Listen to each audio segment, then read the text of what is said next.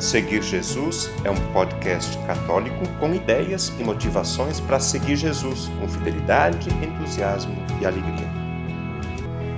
Eu seguirei, eu irei for o Senhor. A vida de Santa Rita de Cássia. Neste podcast falaremos um pouco sobre a vida de Santa Rita de Cássia, que foi casada, mãe de dois filhos e mais tarde ficou viúva. Teve uma vida de oração, rica de virtudes e toda dedicada à família. Para começar, convido o Tiago a nos contar. Afinal, quem foi Rita de Cássia? Rita nasceu em 1381, em Rocca Porena, província de Úmbria, localizada a aproximadamente 150 quilômetros de Roma. Esse povoado se localizava a 5 quilômetros de Cássia, por isso do nome da santa. Era filha única de seus pais Antônio Lotti e Amata Ferri, e foi batizada com o nome de Marguerita. Eles eram bons cristãos e cuidaram muito da educação de Rita, inclusive ensinando ela a ler e escrever. E como era a vida de Rita antes da conversão? Rita, desde nova, queria ser religiosa, porém, pelos costumes da época, foi dada em casamento aos 16 anos a um jovem chamado Paolo de Ferdinando Mancini, Antes de casar, ele se mostrou um bom rapaz, mas logo depois se percebeu que era entregue aos vícios e farras.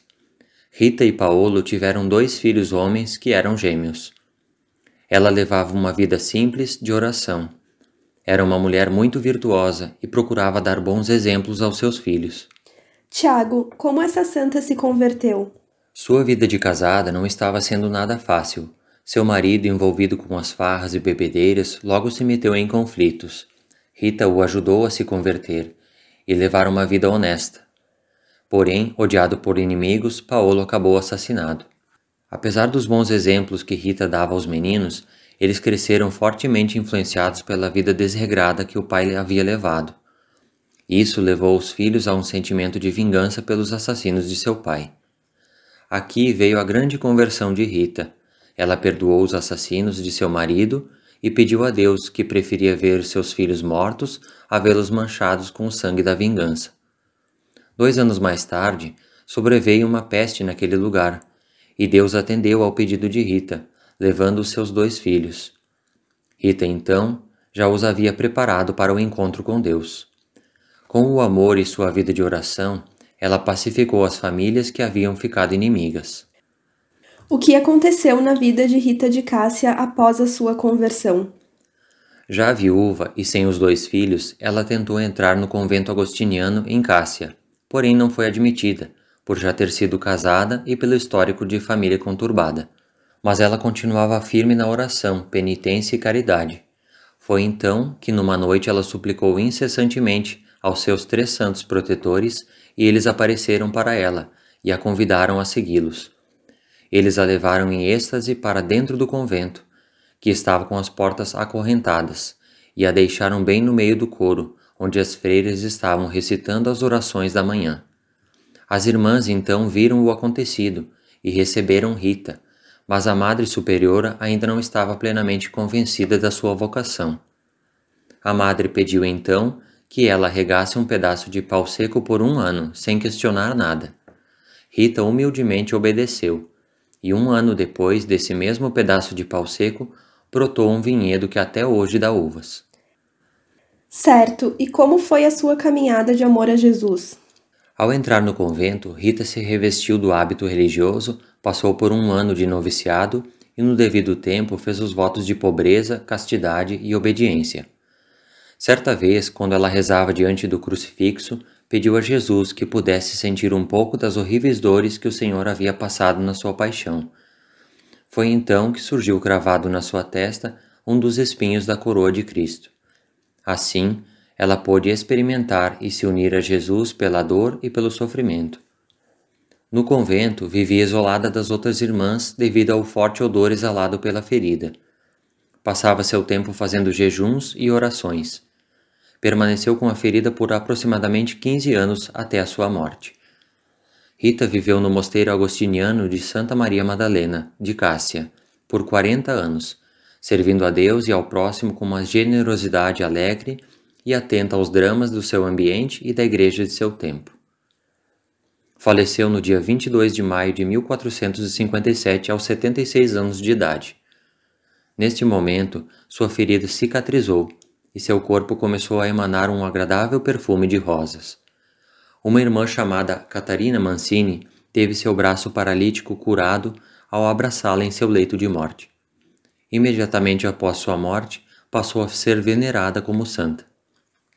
Santa Rita de Cássia foi beatificada no ano de 1627 em Roma pelo Papa Urbano VIII. Sua canonização foi no dia 24 de maio de 1900 pelo Papa Leão XIII. As orações da santa obtiveram prodigiosas curas e conversões. Seus ossos repousam em uma urna no santuário.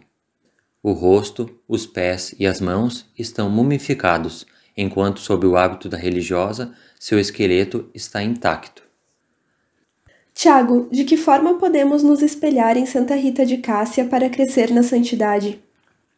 Rita de Cássia não passou indiferente diante da tragédia da dor e da miséria material, moral e social.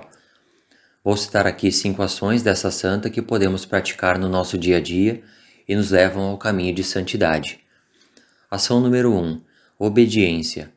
Somente partindo da humildade se constroem grandes coisas.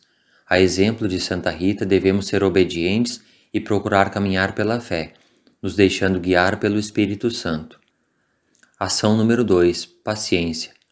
Precisamos esperar o tempo de Deus, assim como Rita esperou pela conversão do marido e dos filhos e pela entrada no convento, apesar das circunstâncias adversas.